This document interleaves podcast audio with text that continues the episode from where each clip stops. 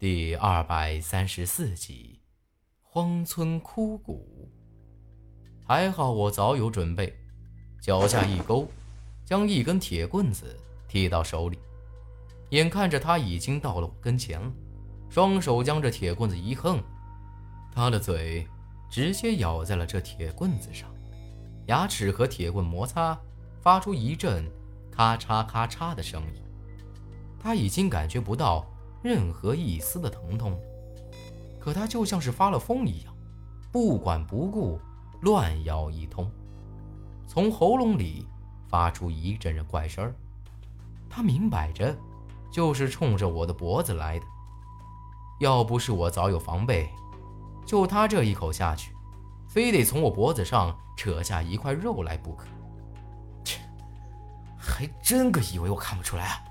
大乌鸦上！我这么一说，这地鸟直接飞起来，两只爪子直接抓住了他的肩膀，都已经插进了肉里头了。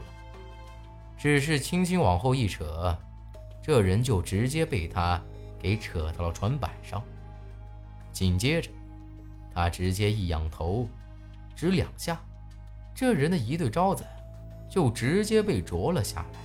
被吞下肚了，而此时，他也发出了一阵怪吼，没叫两声，地鸟就用那锋利的爪子把这人的衣服给撕开，而这人的肚子里头正是一只水猴子，就和当初陈老狗身体里的那只一样，咬着喉管，还在挣扎着，不过被这太阳一晒，没折腾几下。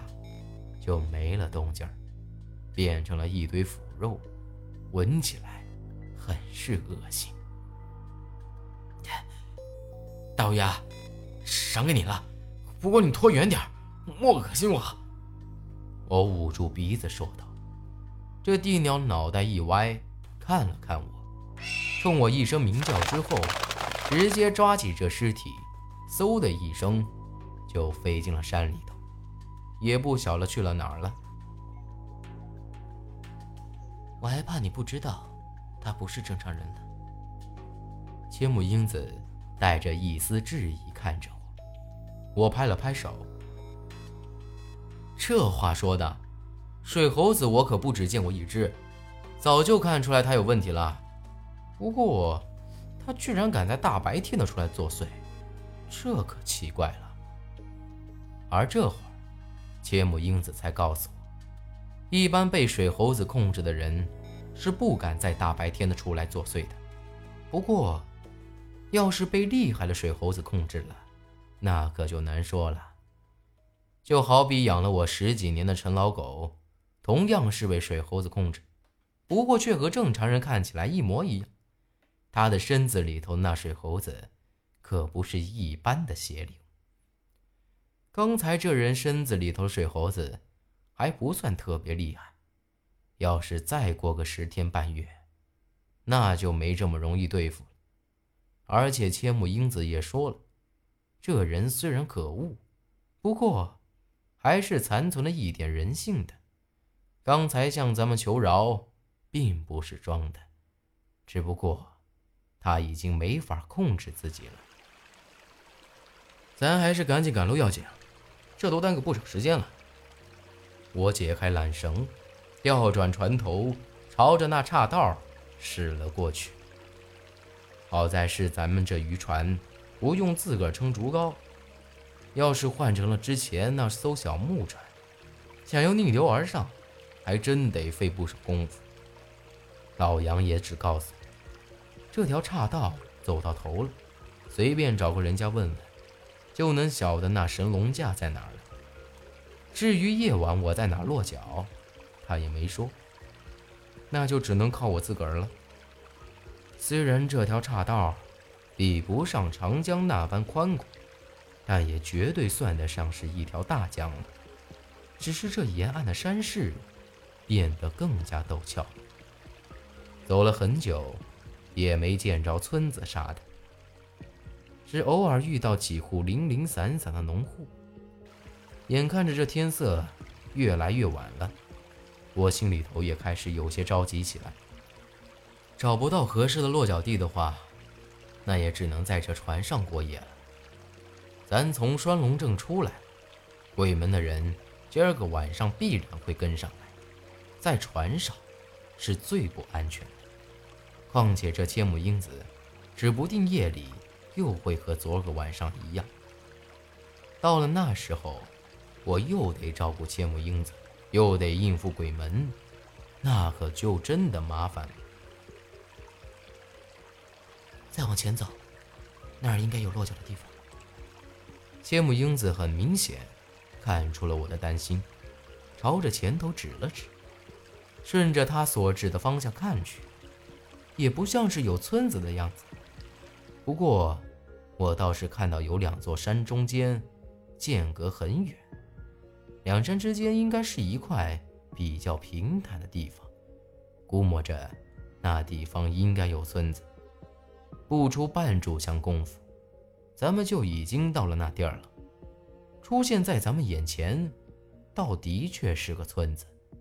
这村子还不小，只不过早已经成了一片废墟，看起来就像是槐树坪的村子一样，破破烂烂的。大部分的屋子都已经坍塌了，埋在那些乱七八糟的野草中，显得格外的瘆人。就在这时，却从那里头传来了几声乌鸦叫，还有夜猫子的声音。我们今天晚上就在这里休息，明早再走。千木英子看着那村子，示意我将船给靠过去。我惊讶地看着他，有些不敢相信他的话。俗话就说啊，宁可钻坟地，莫进空屋子。其实这最邪门的，并不是坟地，而正是这些没人住的破旧屋子，邪门的很。搞不好自个儿的命咋没的都不知道，稀里糊涂的就会着了道了。槐树坪的事儿，我可是亲眼所见。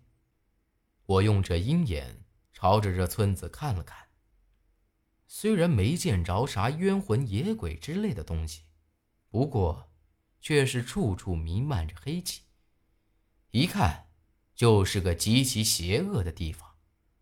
放心。有我在，没有比这更安全的地方了。千木英子冲我点了点头。入了冬的时节，天黑的早，尤其是在这山里头，天是说黑就黑。顶多再过半炷香的时间，这天儿绝对会黑下来。虽然我心里头七上八下的，不过看样子，千木英子倒像是早就打算好了。我也就只能将这船给靠在了岸边。这村子可怕，但总好过在船上过夜。冤魂厉鬼可比鬼门好对付多了。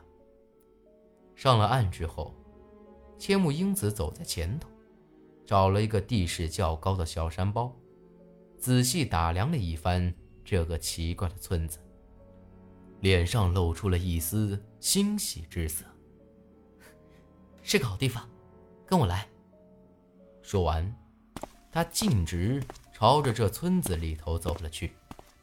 这里头早已经没得路了，和荒山野岭完全一样。走了没几步，就听到脚下咔嚓一声，低头一看，居然是一根骨头，被我给踩断了。咱要不还是莫去了。我咽了口口水，要晓得，在这种地方踩到了死人骨头，那可是犯了大忌。这些人都是没人安埋的，怨气重，这么一来会冲撞了的。千木英子回头冲我一笑：“你就这么点胆量吗？”“呃，哪个说的？咱这多一事不如少一事，沾惹了这些东西。”对咱们又没啥好处。不管咋样，我可不能在他面前丢脸呢。咱们需要的，就是这些冤魂厉鬼。好重的力气！千木英子继续朝前走着，这话搞得我是更糊涂了。